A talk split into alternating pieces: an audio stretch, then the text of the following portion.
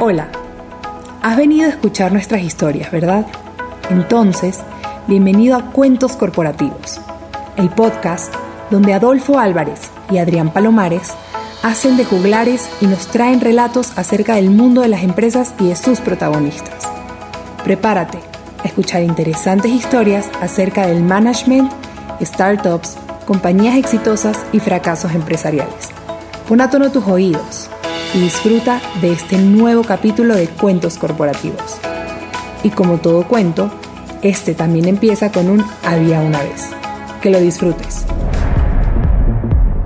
Hola a todos y bienvenidos a un nuevo capítulo de Cuentos Corporativos. Somos Adrián Palomares y Adolfo Álvarez y nos sentimos muy contentos de que nos estés escuchando.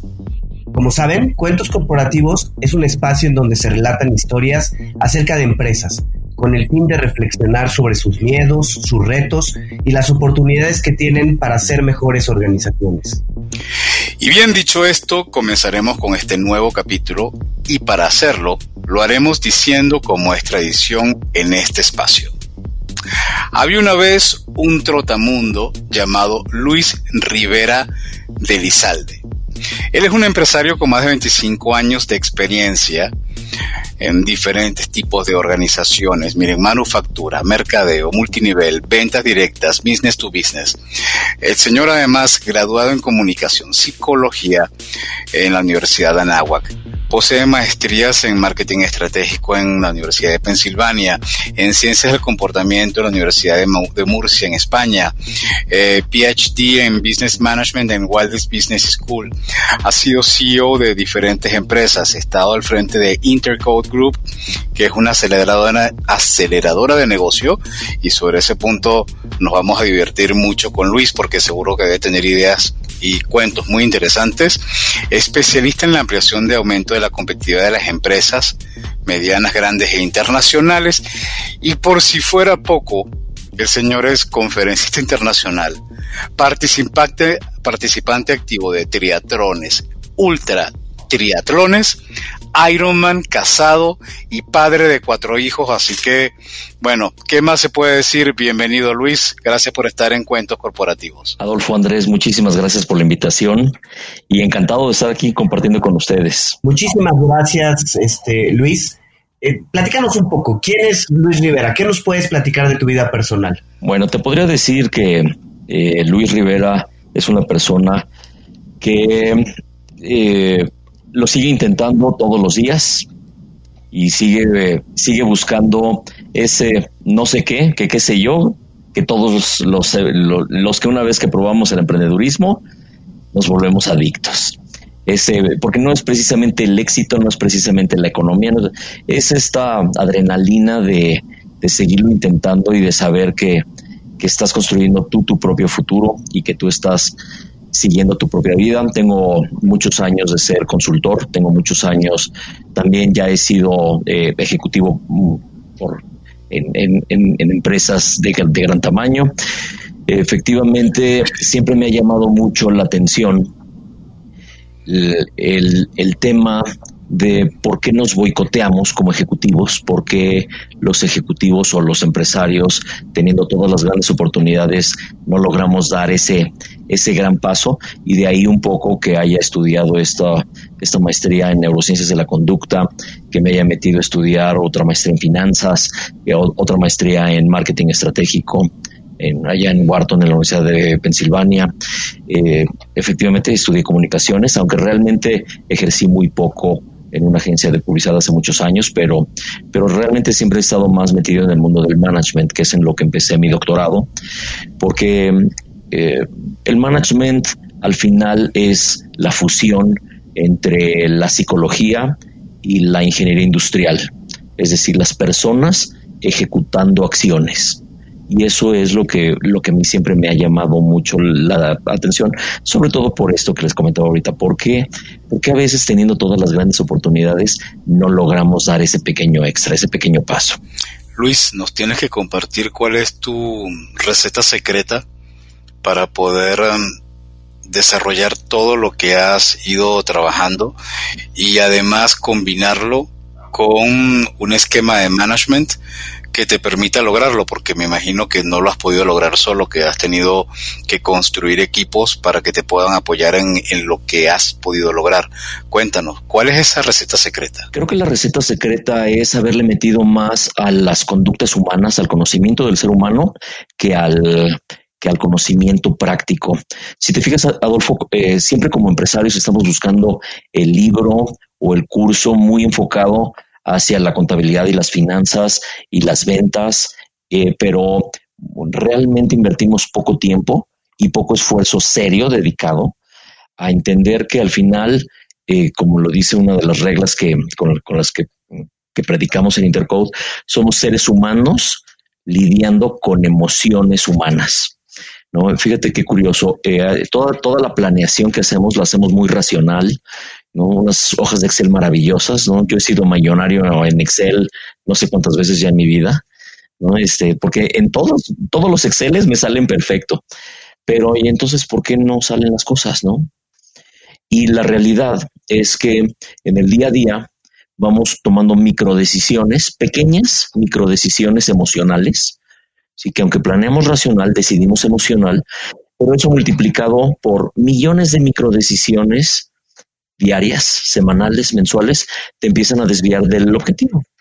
¿Cuántas veces hemos tenido estos Exceles maravillosos, pero en el momento, un martes a las 8 de la noche, cansado, con el estrés, dices, no importa ya, cómprenlo, o contrátenlo, o háganlo. Y eso no estaba en el plan. Y así como esto repetido muchas veces, es lo que e-, eventualmente te desvía. Las condiciones del mercado eh, rara vez te cambian como, como sucedió este año. Es decir, mm, son las grandes crisis. Es decir, antes de esto solamente el 2009, 2008, 2009, la crisis financiera. Y antes de eso, o sea, pero están como muy, muy claras, muy marcadas cuando las situaciones del mercado nos han afectado. Claro, y perdón que te interrumpa, pero en cierta forma hasta se ven venir, ¿no? O sea, la, la, burbuja de las .com se veía venir, la burbuja de la crisis inmobiliaria se veía venir, o sea, hay que ser ciego y decir, por favor, por favor, que no explote, pero tú sabes que va a explotar. Pero lo que bien dices, ahorita, ¿quién se iba a imaginar que alguien se iba a comer un murciélago y vamos a estar en lo que estamos hoy, no? De hecho, eh, por eso hay dos, dos premios Nobel. Bueno, Bill Gates creo que lo sabía. Persona. Ah, bueno, sí, efectivamente, ¿no? Y, Warren Buffett, pero fíjate que por algo el, el, premio Nobel de Economía del 2018 es para Richard Thaler, que finalmente son las economías conductuales. ¿no? Y antes de eso estuvo Daniel eh, Kahneman, eh, también premio Nobel de Economía, siendo psicólogo. Es decir, eh, está claro que tendemos, y, es uno de los sesgos conductuales, tendemos a creer que número uno, del mundo es como nosotros lo percibimos, y número dos, las cosas se van a mantener con la misma estabilidad que nosotros deseamos. Y hay una serie de mecanismos de defensa que no te permiten ver con, con toda la frialdad y la claridad que tienes que hacer cambios. Por eso me ha gustado mucho el management, porque ahí es donde entra este complemento a la psicología que yo, yo le llamo ingeniería industrial con todo el respeto para los ingenieros industriales, que yo siempre he dicho que yo debía haber sido ingeniero industrial, pero al final no es otra cosa más que números, porque los números no se discuten, se comprueban.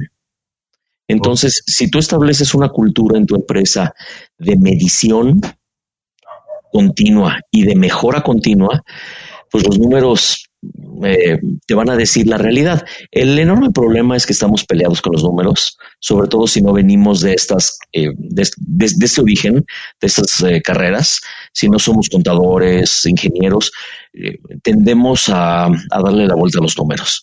No nos gustan y no los entendemos, pero cuando entendamos que los números son nuestros mejores amigos, que la verdad es que son a todo dar, porque siempre te dicen la verdad y te la dicen con tiempo, como tú dices, Adolfo desde mucho antes los números te están diciendo qué es lo que va a suceder. Ahora, lo único que de, ahí lo único que tienes que hacer es dar el pequeño paso conductual de vencer tus miedos. Como empresario, que eso es algo que es una de las grandes barreras, aclaro, ¿eh? suena muy sencillo, pero, pero no es nada sencillo hacerlo. Oye, Luis, eh, retomando un poco de lo que comentabas al, al inicio justo de la pregunta de Adolfo, ¿no? Decías que el éxito es la consecuencia de pequeñas decisiones que te van tomando, ¿no? De, de pequeñas decisiones que vas tomando poco a poco. Una pregunta eh, en ese sentido. Entonces, la receta para atacar esas primeras acciones es un micromanagement. ¿Deberíamos ir hacia esa línea? Yo creo que, que la receta eh, hace, hace muchos años, muchos, muchos, muchos años en el oráculo de Delfos, en la antigua Grecia, dicen que arriba decía una frase, conócete a ti mismo. Es decir, no, no necesitamos muchos oráculos, lo que necesitamos es conocernos a nosotros mismos y entender qué decisiones tomamos, desde dónde tomamos las decisiones, cuándo las tomamos, y sobre todo, creo que lo, que lo importante es generar una cultura de toma de decisión basada en los números, no basada en las emociones, porque somos seres emocionales el 86% de las decisiones diarias que tomamos las tomamos por impulso, sin ningún tipo de eh, conciencia cognitiva. Es decir, em, como se dice, rápido, en caliente, sin detenerte a analizar las consecuencias, por un sesgo que creemos que no va a haber consecuencias. ¿Sí? Entonces, cuando, cuando tú logras blindarte, y creo que ese es un, ese es un gran consejo que yo le daría a todos los empresarios, no importa de qué tamaño sea su empresa, y a todos los ejecutivos, no importa de qué tamaño sea su organización, porque aclaro, yo siempre he dicho que no es lo mismo ser empleado que ejecutivo, ni independiente que empresario. Es un tema mental, ¿no? Porque yo puedo tener un carrito de hot dogs y ser un empresario de los hot dogs y yo puedo ser un coordinador, un gerente y ya yo soy, o sea, que puedo ser un empleado, pero también puedo ser un ejecutivo, todos en la mente. Si tú logras blindarte, es decir, logras entender cómo se mueven las cosas a tu alrededor numéricamente, sí, vas a lograr una cosa muy importante que se llama anticipación. Y la anticipación es la clave para poder desperdiciar menos. La anticipación, de hecho, es la clave del lean thinking, que es una, bueno, yo soy un gran fanático de las, de, de, los procesos esbeltos y del pensamiento esbelto y del management esbelto, del lean management. Llevo muchos años estudiándolo porque para mí es definitivamente el tipo de gestión que se requiere en este momento post-COVID. ¿sí? Y para poderte anticipar, lo que tienes que, que ver son los números. Los números no te mienten, insisto. Lo que pasa es que siempre tendemos a, creer que cuando deberíamos analizar con detenimiento qué es lo que realmente nos están diciendo estos números, ¿no? Y creo que también, Adrián, entonces creo que es eh, otra, otra parte muy importante de, la, de la, de la, de la fórmula, creo que es, es entender que lo que no genera valor genera pérdida. Es decir, eh, no, importa lo que sea, ¿eh?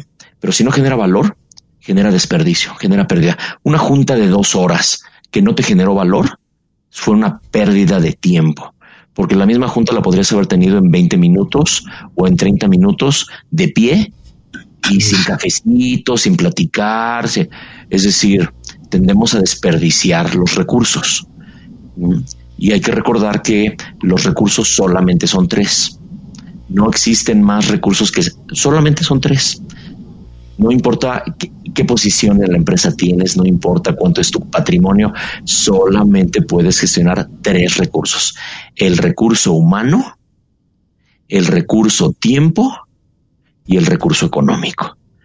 Y eh, en la medida en la que tú seas más hábil para poder eh, gestionar esos tres recursos, es que vas a poder ser más exitoso. Entonces, creo que, eh, como me preguntaba Adolfo, si habría una fórmula del éxito, yo diría definitivamente eh, vuélvete a reencontrar con los números, vuelve a encontrar el, el gusto y el placer que da ir conociendo los números, los números de tu proyecto, de tu empresa, que a veces no te dicen lo que quieres escuchar. Bueno, qué, qué gran amigo, ¿no? Que te dice lo que no quieres escuchar. Es decir, te dice la verdad y te la dice con tiempo porque tú puedes anticipar tendencias, número uno. ¿sí? Y número dos, definitivamente entender que lo que no genera valor es pérdida, es desperdicio. Entonces, cualquier cosa que te haga desperdiciar tu recurso tiempo, tu recurso económico o tu recurso humano, es un desperdicio. Y mucho por, mucho por la herencia de la cultura eh, o del tipo de management norteamericano que traemos, tendemos al desperdicio. Es decir, primero compro las computadoras y luego veo qué hago con ellas. Primero contrato al empleado y luego veo qué hago con él. Primero compro las máquinas y luego las pongo a trabajar al 200%. Eh, un poco lo que hace la cultura japonesa y la alemana y eh, es todo lo opuesto. Como buenos países que perdieron la guerra y que no tenían dinero, primero veo qué es lo que necesito, veo cómo lo soluciono con lo que tengo y ya en última instancia analizo la posibilidad de la inversión. Pero para las personas que hemos tratado con, con alemanes, con japoneses, con personas escandinavas, con, con coreanos, ¿sí? Eh, te das cuenta que son durísimos para el dinero y no lo sueltan porque, porque saben que no pueden compensar su ineficiencia con dinero o con más gente o con más tiempo. No, eh, y eso es un poco lo que en Lean se conoce como, como la cultura push y la cultura pull. ¿sí? Es decir, push es que yo empujo las cosas, que es esa, esta cultura muy, muy norteamericana de, del despilfarro. ¿no? Todo este, pides una presentación y te traen cinco carpetas impresas a color con 45 hojas a color para algo que no va a generar gran valor.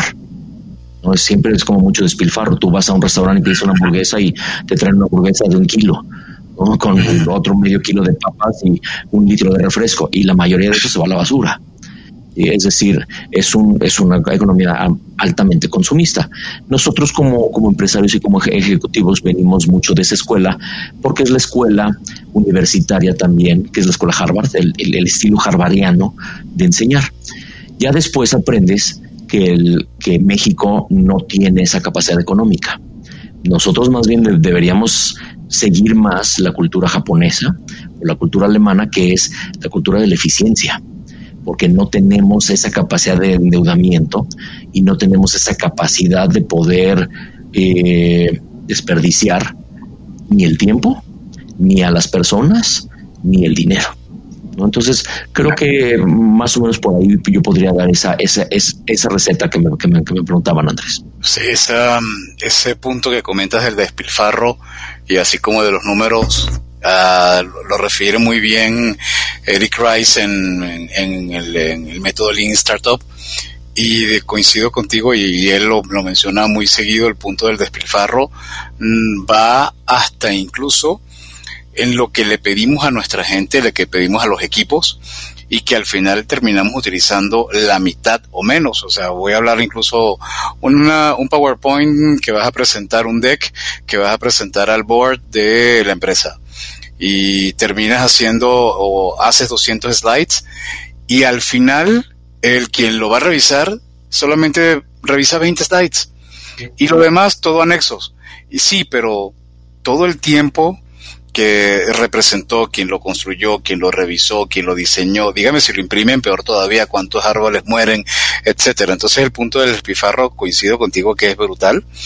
Y el otro punto que, que quisiera volver porque me parece que definitivamente es de los ingredientes fuertes de tu salsa secreta, es el tema de los números, pero también recuerdo que en el, que en el libro de Rice dice tengan mucho cuidado con los indicadores vanidosos hay que seguir, hay que seguir los buenos números, porque no todos los números te van a dar el camino hacia o te van a decir la verdad, van a ser tan amigos tuyos que realmente te van a decir lo que necesitas escuchar.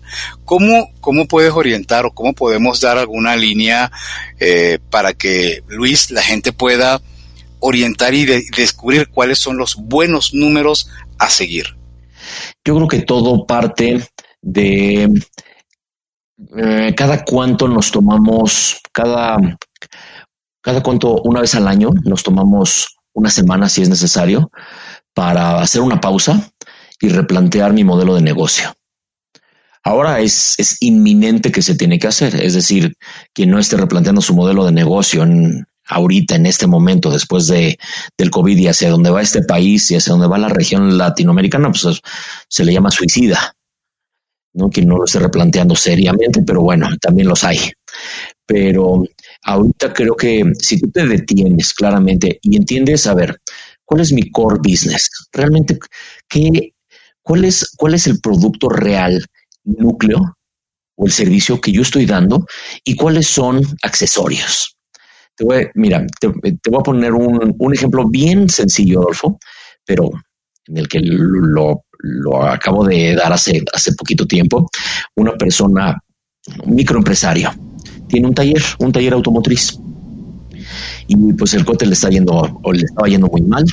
Y lo primero que hice fue, fue preguntarle, ok, ¿a qué te dedicas? Y no me lo supo decir con claridad, ¿eh? No me supo decir claramente a qué se dedicaba, porque me decía, no, pues es que arreglo coches, pero también eh, hago jalatería y pintura, pero también hago paquetes de estética, pero también hago trámites y también le dije, por eso estás quebrado porque no, ahorita no puedes diluir de esa forma ni tu recurso tiempo, ni tu recurso económico, ni tu recurso humano. Si eres un taller automotriz, tu núcleo, tu core business, pues es arreglar coches. Y todo tu esfuerzo se tiene que orientar hacia eso. Después vienen todo lo secundario. Es decir, cuando tengas un excedente de tiempo, de dinero y de recurso humano, entonces te vas a los de segundo nivel, que es, ah, ok, entonces, como, como tengo tiempo libre o tiempo disponible, entonces puedo hacer esto otro. Y entonces sigo teniendo, entonces hago esto otro, pero nunca te olvidas, nunca te olvidas de cuál es tu core business y cuáles son tus productos o servicios de nivel 2, como yo le llamo, y cuáles son los de nivel 3, y cuáles son los verdaderos accesorios. Sí, pero empiezas a enfocar tus números hacia, hacia el primero el core business. Y el core business, pues es finalmente a lo que te dedicas, es por lo que es por lo que el mercado te paga. Por ejemplo, eh, acabo de estar con una empresa hotelera de muy buen nivel está pasándola muy mal y curiosamente ya se les había olvidado, y esto es increíble, ¿eh? pero curiosamente se les había olvidado que su negocio era rentar cuartos no tener restaurantes de super lujo ni la experiencia, porque ellos me empezaban a hablar de la experiencia y esto está padrísimo porque entonces nuestros restaurantes con una estrella Michelin y hasta que les dije, no, a ver, a ver, a ver, a ver, pausa, pausa, pausa. No se pierdan. Su negocio es un intercambio económico de espacios para dormir por dinero. Y, a partir de ahí tienen que empezar a poner sus KPIs o sus OKRs a partir de ahí. Y luego de ahí lo van a ir creciendo. Pero es increíble, Adolfo, la cantidad de veces que yo he observado en estos últimos 10 años por lo menos, la cantidad de empresarios que los he visto confundidos, pero desafortunadamente con un, con un ego muy grande, porque yo te aseguro que si ahorita hacemos una encuesta con los oyentes del podcast, el 100% o el 99% nos va a decir, no, no, no, a, a, mí no me pasa eso. Pero la realidad es que sí, sí te pasa, número uno. Número dos, tu organización tiene que estar perfectamente alineada a ti y tiene que pensar exactamente igual que tú de cuál es el, core business, cuáles son los productos y servicios secundarios y cuáles son los de nivel 3 y cuáles son los accesorios para que no se distraigan y tienes que empezar a orientar a todo el sistema de medición en esa misma línea. Y eso viene de definir muy bien tu modelo de negocio. Si tú tienes un modelo de negocio claro, eh, eh, fácilmente difundible, a ser más sencillo. Esta, esta eh, escuela Harvard de los años 70, en donde nos decían que uno tenía que poner, y aquí me van a matar muchas personas que oyen el podcast, pero es real. Tú dime cuántas personas de la organización toman decisiones basadas en la misión, la visión y los valores. Nadie, nadie. O sea, eso solo sirve para adornar la sala de juntas. Por eso esa escuela de Harvard de los años 70, de los años 80, ya se murió y se murió hace mucho. Ahora, hay mucha gente que se quedó en esa etapa que se, y siguen gestionando como si fueran los 80 y fueran los 90 o los 70 Y no, no, para nada. Eso ya ahorita ya ni siquiera es relevante.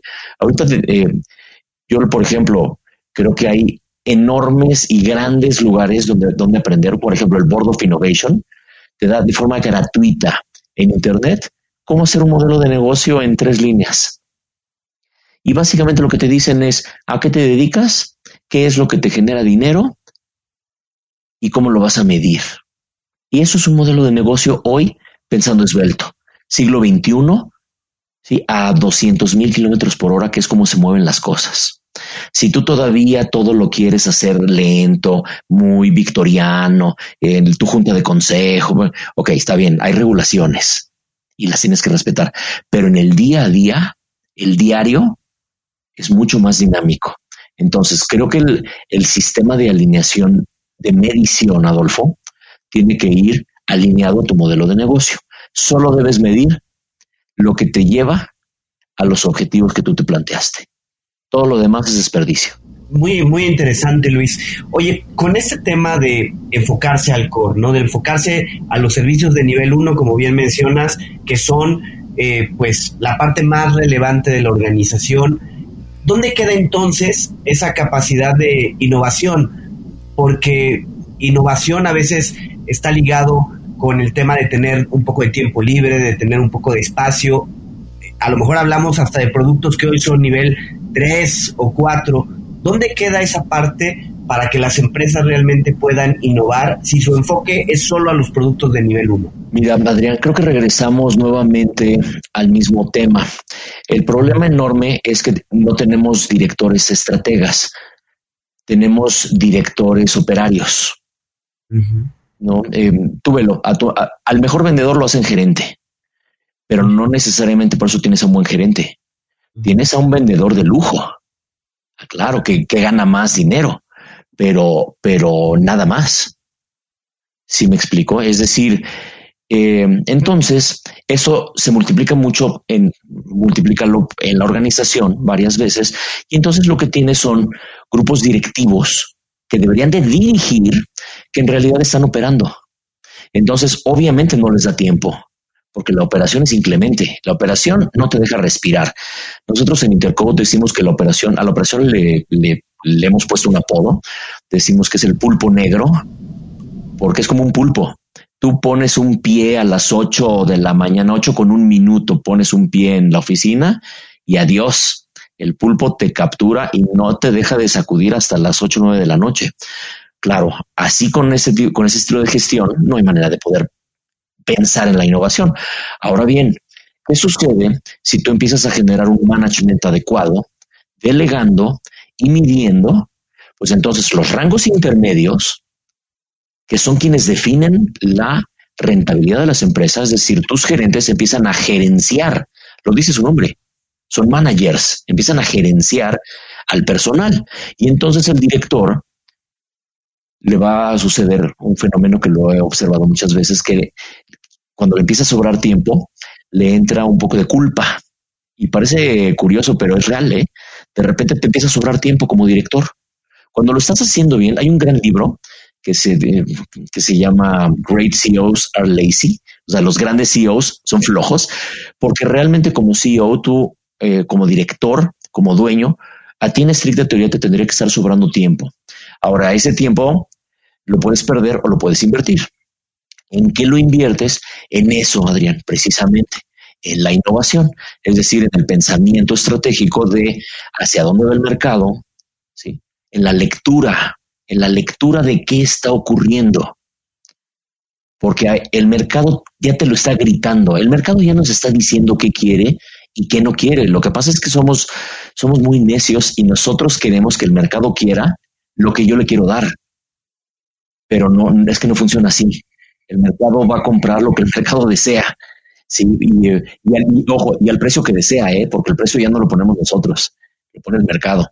Entonces, eso es lo que realmente debería estar haciendo un director. Un gran maestro, amigo mío, me decía que un director, el 80% del tiempo de un director es relacional y el 20% es operativo. Es decir, relacional me refiero a relacionarse con otros empresarios, relacionarse con los números, relacionarse con las tendencias. Un director tiene que estar suscrito a cinco o siete revistas por lo menos, dos o tres periódicos para conocer diferentes puntos de vista. Lo que no, lo que no lee uno lo puede leer en el otro. No puede no estar suscrito a los periódicos económicos y financieros de su respectivo país. Tiene que dedicar tiempo a estar escuchando algunas pláticas por TED, este tipo de podcast como el que estamos, son obligados. Un director tiene que pasar el tiempo del tráfico eh, escuchando podcast, definitivamente, audiolibros. Es decir, al director se le paga por sus ideas, no por sus manos, porque en teoría ya tiene manos que lo hacen. Se le llaman, se le son sus empleados, ¿no? Entonces, ¿para qué quieres un director que sea puras manos? Es, es una redundancia. No, al director, a los directores nos pagan por nuestras neuronas. Entonces, más nos vale tener extraordinarias neuronas. Y la pregunta que yo soltaría al aire es, ¿de qué estás alimentando tu cerebro? Esa es una pregunta que sea Jim Rohn en sus cursos, que es una gran pregunta, ¿de qué estás alimentando tu cerebro? ¿No? Entonces, la innovación, Adrián, es una obligación. Pero ahora, ojo, ¿en qué momento y cómo la vas a hacer? De entrada, tienes que tener el espacio adecuado mental para poder dar esta innovación. Y para que eso suceda, tienes que aplicar mucha estructura y mucha disciplina en tu organización para que el equipo haga lo que le toca, que es operar. ¿Y por qué tendremos entonces tantos directores operarios? Porque cierto, siento que conozco muchos incluso un servidor que, que, estamos hablando, mm, sí, sí he tenido el momento en que me siento que cuando opero, estoy aportando valor a la compañía porque estoy asegurándome que retengo clientes, que no hayan pérdidas económicas, que, mm, que se optimicen los procesos y, y que entonces podamos reducir gastos, etcétera. Pero por otro lado, coincido totalmente contigo. Si me dedico a eso, ¿en qué momento leo? ¿En qué momento me relaciono? ¿En qué momento comparto? ¿En qué momento evaluamos el mercado? ¿En qué momento vemos qué tipo de innovaciones se puede aplicar?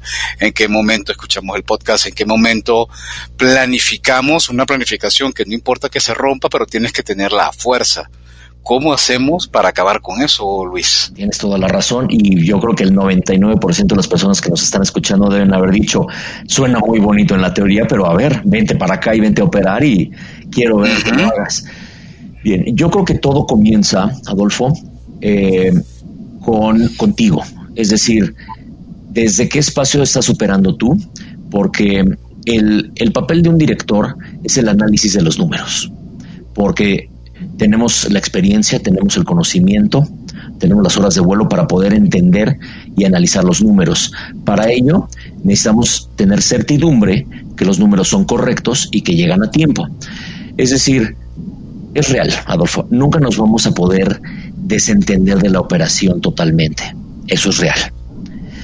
Y, bueno, de hecho, una de las premisas y de las herramientas del Lean es este Genchi Genputsu, ¿sí? Eh, y a la calle. Exactamente, ir al lugar de los hechos. Gemba, ¿no? Gemba en japonés significa la escena del crimen.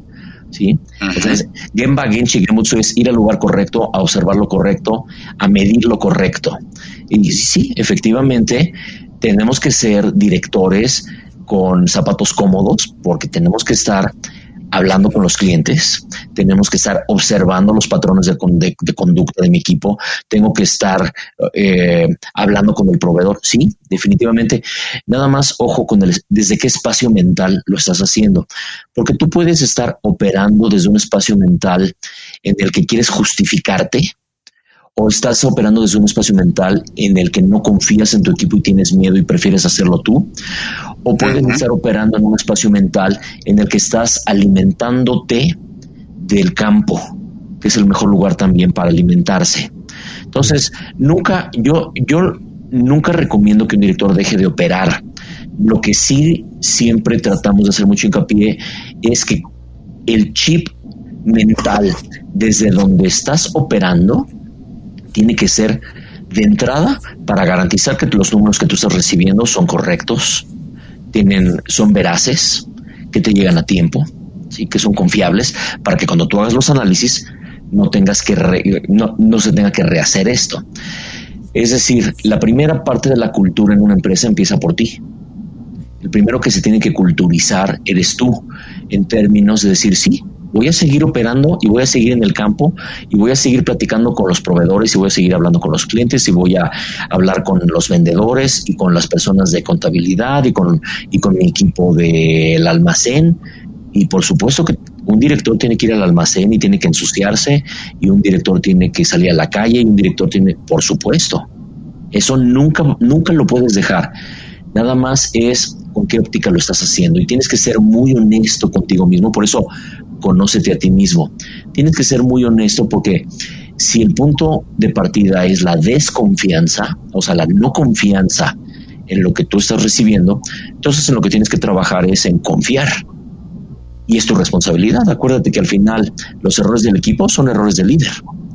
Decía Taichi Ono, eh, cuando el, padre del Lean, decía que la causa raíz es el líder. La causa raíz es el líder. Y es real, ¿eh? por donde le busques. Es bien duro, porque no siempre queremos ser la causa raíz, pero sí, sí lo somos. Eh, si, si, tu organización está haciendo un management hacia arriba, es decir, están tan asustados que le piden permiso al de arriba, que a su vez le pide el permiso al de arriba, que a su vez le pide permiso al de arriba, que a su vez te pide permiso a ti, pues tú eres la causa raíz. Es porque no los has, no le has permitido a tu organización el que se tomen riesgos y que crees, con los riesgos vienen los errores y los errores cuestan y tienes que estar dispuesto a perder dinero como buen empresario. Sí, ni modo, forma parte del éxito. El, éxito cuesta muchos pesos. Te cuesta muchos pesos en, en pérdidas para poder llegar ahí. Tienes que estar dispuesto a asumir ese riesgo y cubrirle las espaldas a tu equipo. Yo siempre he dicho que los directores existen para dos cosas. Nada más para dos cosas. Número uno, para anticipar el futuro, es decir, partiendo de la bola mágica, la bola de cristal. Y número dos, para crear un ecosistema en donde todo el equipo de trabajo pueda dar lo mejor de sí. Para eso, para eso, esa es la llama de un director. Anticipar el futuro. Ahora, ¿cómo lo anticipo? Leyendo los números, platicando con los clientes, yendo al almacén, ensuciándome las manos, parándome a las 5 de la mañana para ver cómo están embarcando. O sea, lo que cuesta trabajo, ¿eh? También por eso cobras masa, claro. Pero eso, eso, ahí está la bola de cristal. Ahí está la bola de cristal. ¿Sí? Y número dos, creando este, este equipo de trabajo, este ecosistema sano en donde uno puede, sin lugar a dudas, crear eh, o, dar pie a que las personas den lo mejor de sí. ¿Cómo? Muy sencillo. El mejor director es el que se dedica a quitarle las piedras del camino a su equipo, no hacer una piedra en el camino para su equipo.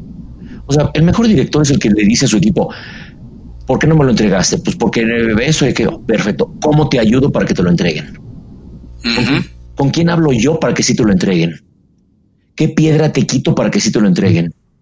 O sea, ser director es servir. Servir. Servir. Esa es la realidad. O sea, nos debemos al equipo.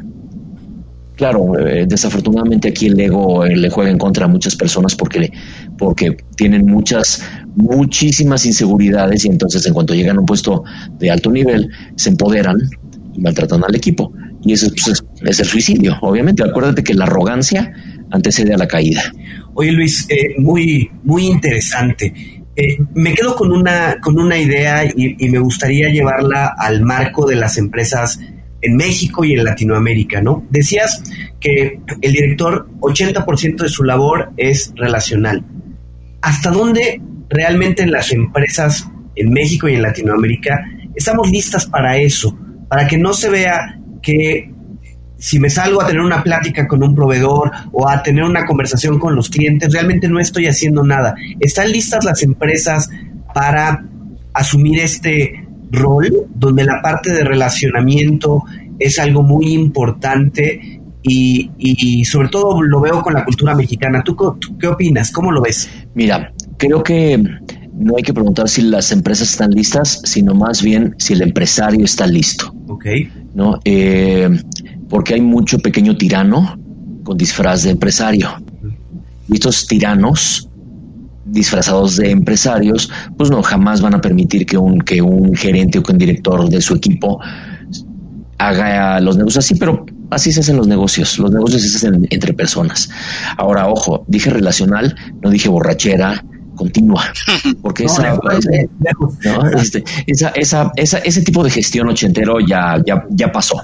Ya ahorita es, eh, ya no, ya no se usa irte a comer y luego ya, ya sabes, en la noche irte, no, ya, e, eso ya murió. Eso ya se usa muy poco, afortunadamente, afortunadamente, porque eso sí era un desperdicio, porque obviamente pues, se, prestaba a todo tipo de tranzas. No, eh, yo creo que si el empresario está listo para dar ese paso, eh, la empresa está lista. Porque recuerda, este Adrián, que el empresario tiene la empresa que merece.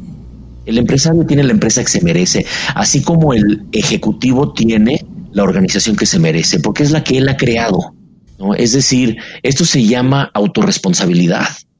Y por eso esta frase de que la causa raíz es el líder siempre me ha gustado mucho, porque nos hace autorresponsables al 200%. Es decir, sí, sí somos autorresponsables y sí somos somos los somos la causa raíz. Entonces, si tu empresa está siendo poco innovadora, eh, creo que lo que no se vale es voltear y reclamarle a tu equipo y decir, ustedes son poco innovadores, porque pues aquí el espejo sería, ¿y tú eres innovador? tú eres innovador en la manera en la que estás gestionando, tú estás dispuesto a innovar en la manera en la que tus directores te van a presentar esa innovación que estás pidiendo, tú estás dispuesto a ser innovador eh, con las ideas innovadoras, aceptando ideas innovadoras. ¿Sí? Eh, al final, esto es muy real.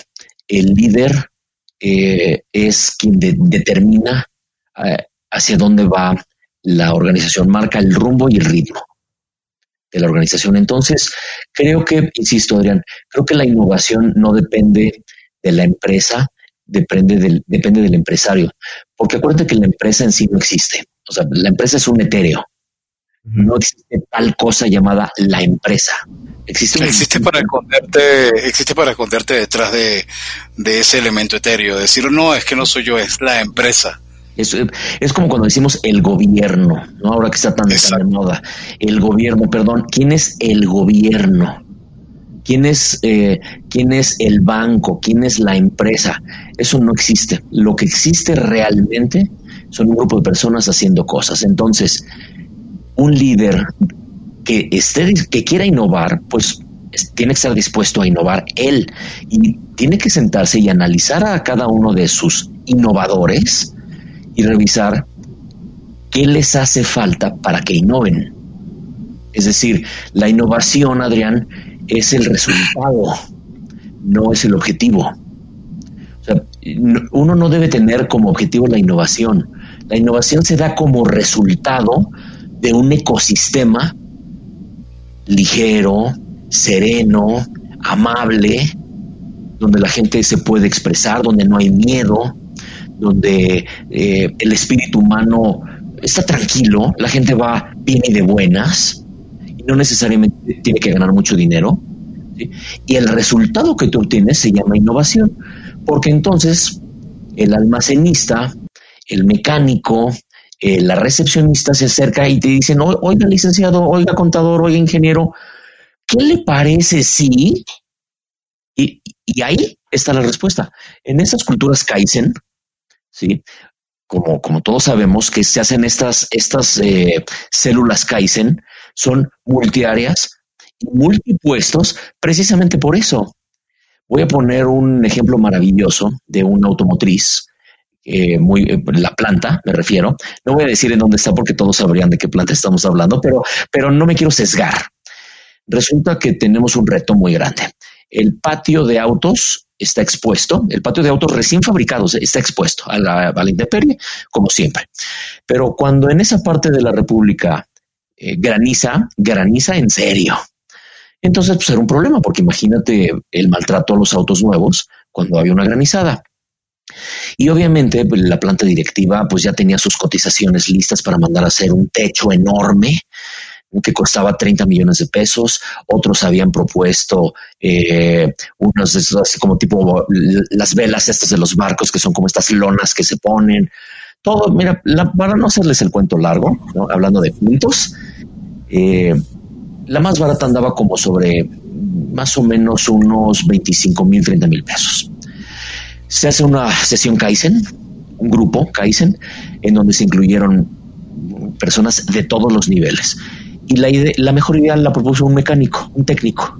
Dijo, oigan, ¿y por qué no compramos papel burbuja, el de burbuja ancha, y hacemos unas carcasas con, con cinta plateada que envuelvan al coche?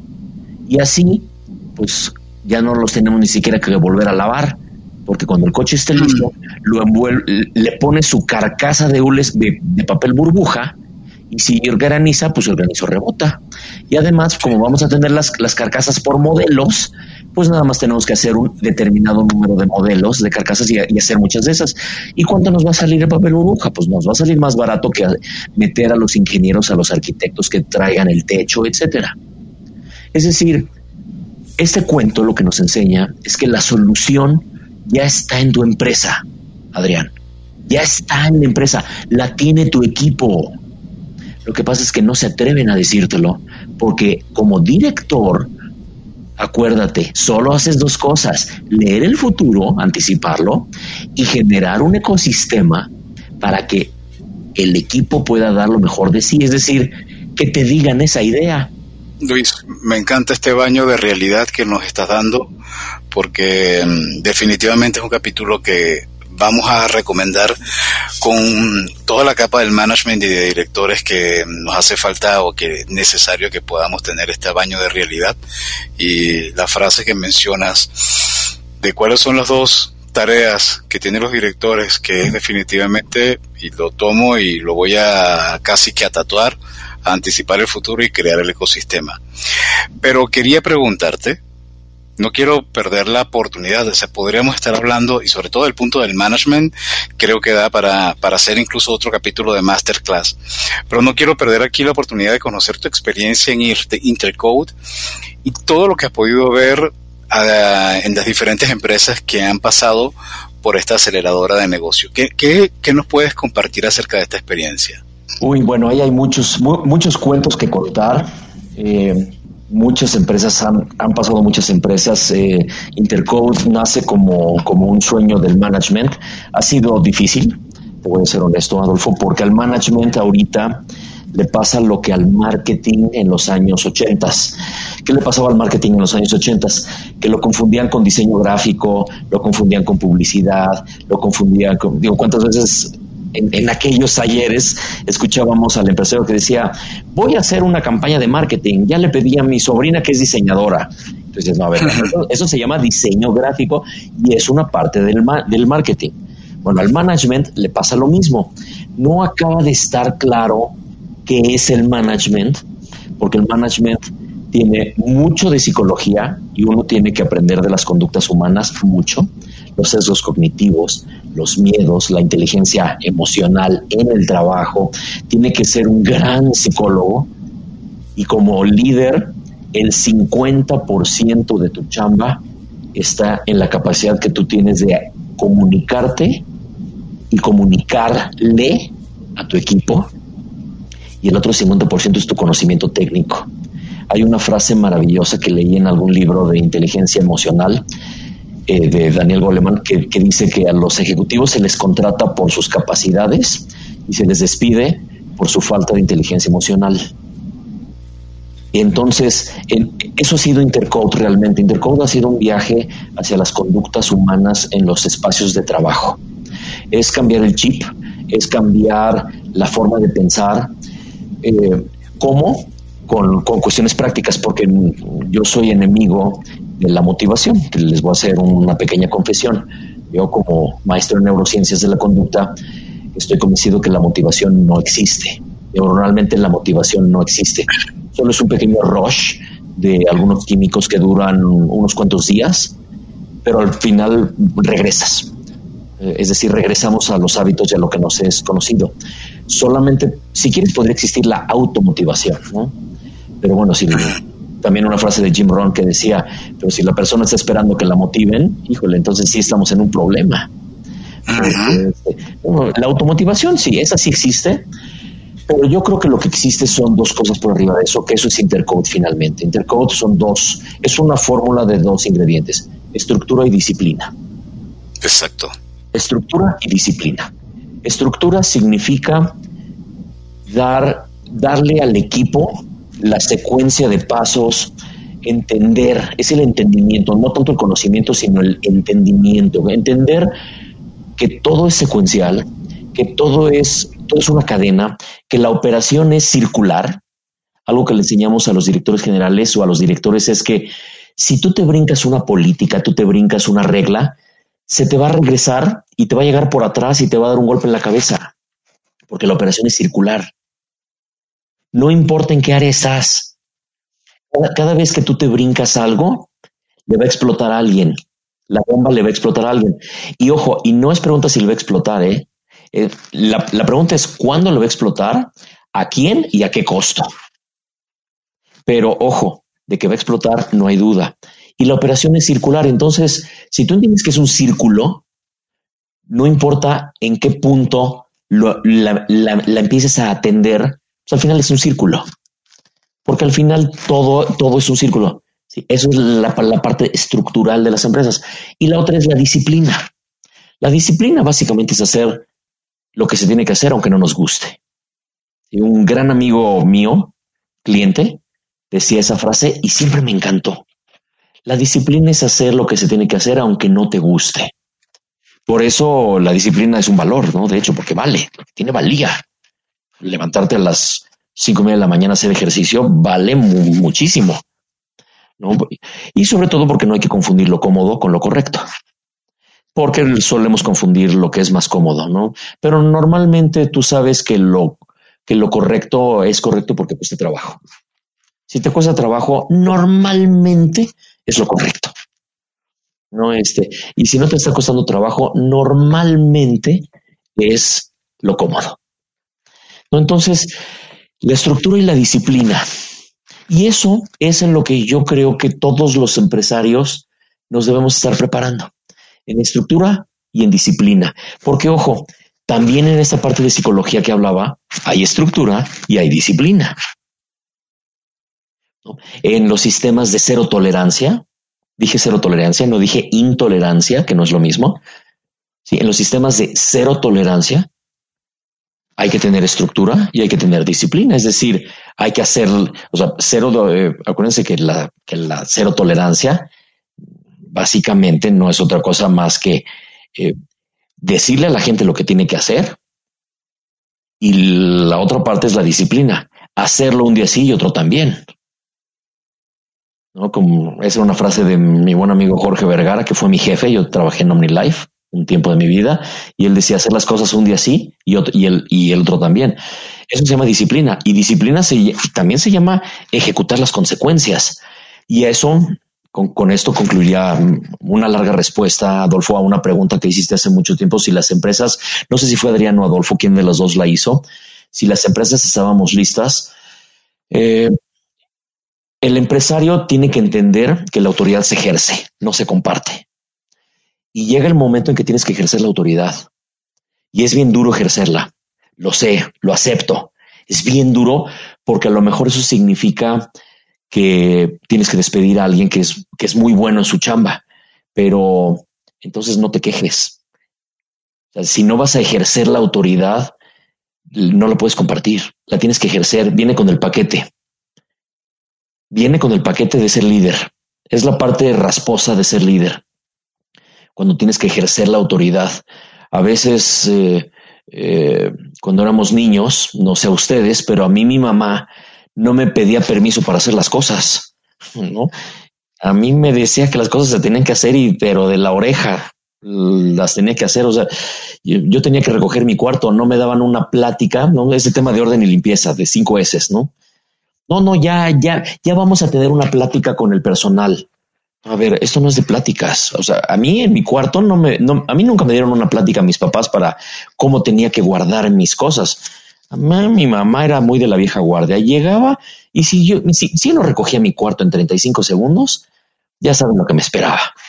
Igual aquí, es decir, tú abres los cajones de los empleados del staff y bueno, no te puedo decir lo que hemos encontrado porque implementamos estos programas. De hecho, lo primero que hacemos en una empresa, lo primero que hacemos es el programa de orden y limpieza. Y hemos encontrado cosas tremendas en los cajones, pero eso es un síntoma de la permisividad que hay en esa empresa.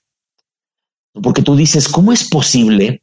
¿En qué momento este, esta persona del staff pudo tener esto en su cajón? ¿Y sabes qué, a qué conclusión hemos llegado? ¿Sabes por qué?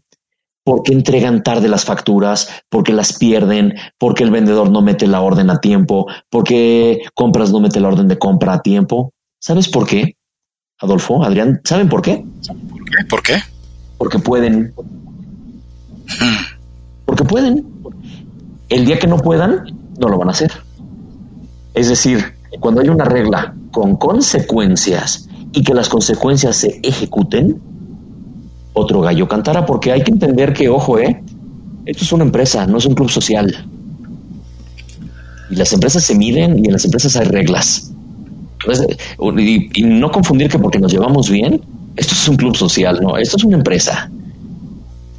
Y la cero tolerancia es una maravilla porque esta, esta teoría sociológica de las ventanas rotas, que es de donde viene este, esta cultura de la cero tolerancia, no es otra cosa más que claridad y firmeza. Avisarlo y decirlo muy claramente y ser muy firmes. Pero por eso regreso a lo que me preguntaba Adriana hace un ratote de ¿está lista la empresa en México y en Latinoamérica? Yo te diría más bien, ¿está listo el empresario para permitir la innovación? ¿Está listo el empresario para ser firme, no duro? No confundir, no duro, firme para ejecutar la firmeza cuando tenga que ejecutar la firmeza, para ser lo suficientemente claro cuando tiene que ser suficientemente claro. Está listo el empresario para hacer, para empezar a dar estructura a su empresa y seguir la disciplina, es decir, hacer las cosas correctas aunque no le gusten, como que si eso significa pagar impuestos, eh, leer los números, meterse en el Excel muchas horas, porque, como dice el, libro maravilloso de Michael Gerber, del mito del emprendedor, hay que recordar que tú no trabajas en tu empresa, tú trabajas para tu empresa. uno tiene que tener la cachucha de director general y una vez al año te cambias de cachucha y te pones la cachucha de dueño y te repartes utilidades si es que sobraron utilidades o las reinviertes. Pero los otros 364 días tienes el de director general y te reportas como director general. Y eres, ojo, y trabajas para tu empresa. ¿no? Entonces, eh, creo que, que, la pregunta es más hacia la persona, eh, Adrián Adolfo. Y esa es la, pregunta que yo dejaría en el aire. y, y, yo se la preguntaría a ti que nos estás escuchando en este podcast. ¿Ya llegó el momento? ¿Ya estás listo para ser esa persona que hace falta? Porque, ojo, el mercado es increíblemente benevolente con las empresas. Solo con existir, vendes. Ahora, claro, puedes vender más. Y puedes vender muchísimo más. Y puedes ser mucho más disciplinado en tus costos y en tus gastos. Porque acuérdate que el margen de utilidad ya no es en el precio. Está en la gestión de tus costos y de tus gastos. Porque el precio lo pone el mercado. ¿Ya estás listo? Ya llegó el momento, ya, ya, ya, ya sufriste lo suficiente como para decir, sí, la causa raíz soy yo, yo no me he aplicado, no lo he hecho, pero estoy listo. Ya te llegó la suficiente realidad post-COVID para decir, pues es ahora o nunca. Porque creo que esa sería la respuesta aunque, aunque, aunque conteste con otra pregunta, pero en esta ocasión hay que contestar con esa pregunta a la pregunta que ustedes me hicieron, si la empresa mexicana y latinoamericana está lista. Luis, muy, muy interesante. La verdad es que podríamos pasarnos tres programas más platicando contigo, pero bueno, Cuentos Corporativos tiene un espacio limitado y, tenemos que pasar a nuestro cierre. ¿Te gustan los cuentos? ¿Cuál es tu cuento favorito o tu escritor de cuentos favoritos? Ah, mira, yo creo que el cuento, el cuento favorito de todos nosotros, por, de cajón tendría que ser El Principito, definitivamente. No creo que ese es el cuento. Sin embargo, eh, creo que hay grandes cuentos en, en la filosofía zen japonesa que, que, nos hacen reflexionar y pensar en esta forma más como de paradojas. Y hay un cuento que a mí me encanta, que dura, o sea, que son unas cuantas líneas nada más, que me encanta. Eh, y sí, me encantan los cuentos. ¿no? Incluso no sé si me da tiempo, se los puedo decir bien rápido. Claro. Adelante, adelante. Bueno, pues ahí eh, resulta que el, es el cuento de un campesino y pues el campesino ha trabajado duramente en su cultivo todo el año, cuando de pronto en la noche pues llega una granizada y destruye su cultivo, lo destruye y entonces él sale y pues está furioso. La gran pregunta es, ¿contra quién debería enojarse ese campesino? ¿Se debería enojar contra el granizo que destruyó su cosecha?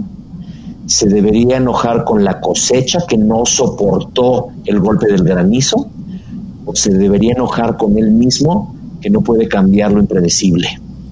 Y, eh, entonces creo que no hay, si te fijas, no hay una respuesta. Ese cuento me encanta porque al final creo que la respuesta es que en la vida suceden cosas que no necesariamente tienen un culpable solamente suceden. Simplemente tienes que ver de qué manera respondes porque no te puedes echar a llorar. Exactamente. O bueno, lloras y después actúas. Es más, yo creo que se vale llorar con un límite. Exacto. Con un límite, con un límite. Me acuerdo de, mi mujer eh, en alguna ocasión. Yo fui víctima también de un gran fraude financiero que hubo aquí en, este país, De esta, de una microfinanciera que el cuate este todavía está detenido en Texas ya ni siquiera voy a mencionar el nombre para, este, para no perdernos. Yo también fui víctima de esto y, y, me acuerdo que mi mujer, cuando perdimos todo, me dijo, te voy a dar chance que llores una semana. Una semana. Órale, tírate al drama una semana. Pero el próximo lunes, bañadito y de traje y encontrando soluciones.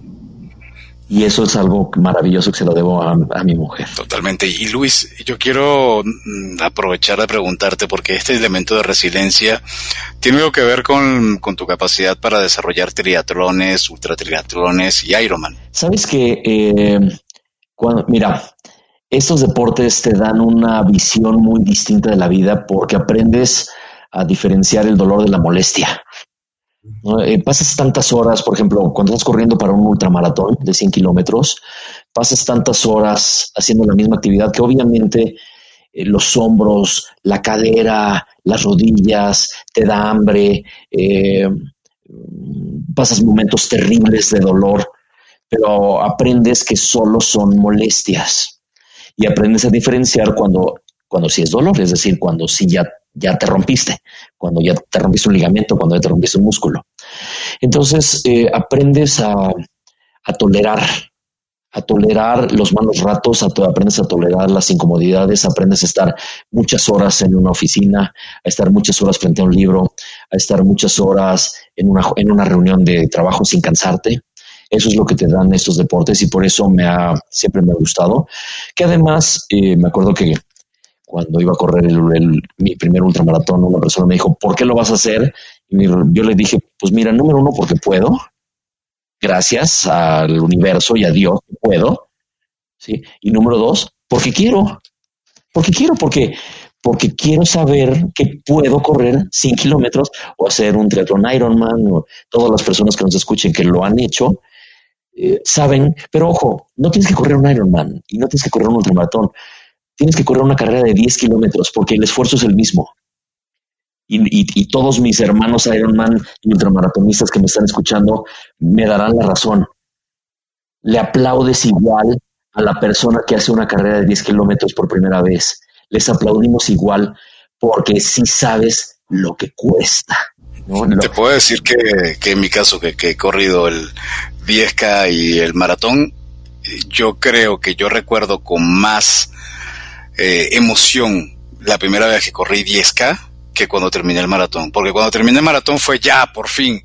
Pero cuando terminé de correr los 10K, la primera vez dije, wow, si puedo. Y si puedo correr 10, puedo correr 15. Y si puedo correr 15, puedo correr 30. Y así ha sido. Definitivamente, definitivamente. Y, y además son un reflejo de la vida. Es decir, no es muy distinto ese maratón que tu empresa o que tu chamba diaria. Hay ratos de muchísima monotonía, hay ratos que se te pasan eternos, hay ratos horribles, pero también hay ratos de increíble gozo. Es decir, nada es gozo total, nada es dolor total, nada, no, no, son, es, es, esta mezcla maravillosa que es la vida y, creo que eso es lo que esos deportes nos enseñan. Y el deporte en general nos, nos enseña, ¿no? Que es como esta mezcla maravillosa de altibajos. Luis, ¿dónde te pueden contactar nuestros escuchas? Pues yo creo que número uno en mi celular, porque yo trato de contestar eh, todos los mensajes y yo encantado de la vida. Eh, la duda que tengan, yo por favor, ni se sientan comprometidos por ningún tema. A mí me encanta ayudar. Yo ya quebré dos empresas, entonces ya estuve ahí, ya sé lo que es perder todo dos veces, todo, todo, todo. Eh, una fue esta y otra una vez, incluso de tenernos que mudar de casa y dejar de pagar colegiaturas. Entonces, no se preocupen, sé lo que es estar ahí y sé que a veces eh, no quieres preguntar por eso, pero, pero, los que, pero somos hermanos y somos empresarios.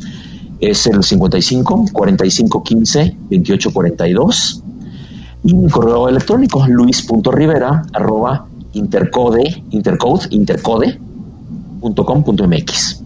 Perfecto. Y un mensaje final, Luis, que quieras dejar de, reflexión en este capítulo, en verdad, súper interesante dedicado al management. Eh, yo creo que lo más importante y la frase más importante sería aprender a ceder el poder.